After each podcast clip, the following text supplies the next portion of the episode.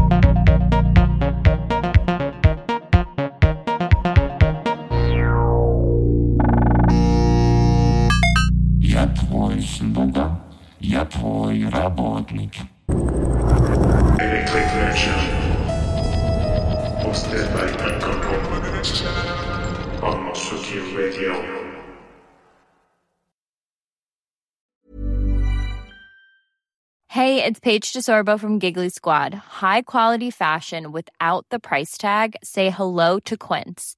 I'm snagging high-end essentials like cozy cashmere sweaters, sleek leather jackets, fine jewelry, and so much more. With Quince being 50 to 80% less than similar brands. And they partner with factories that prioritize safe, ethical, and responsible manufacturing. I love that. Luxury quality within reach. Go to quince.com slash style to get free shipping and 365 day returns on your next order. Quince.com slash style.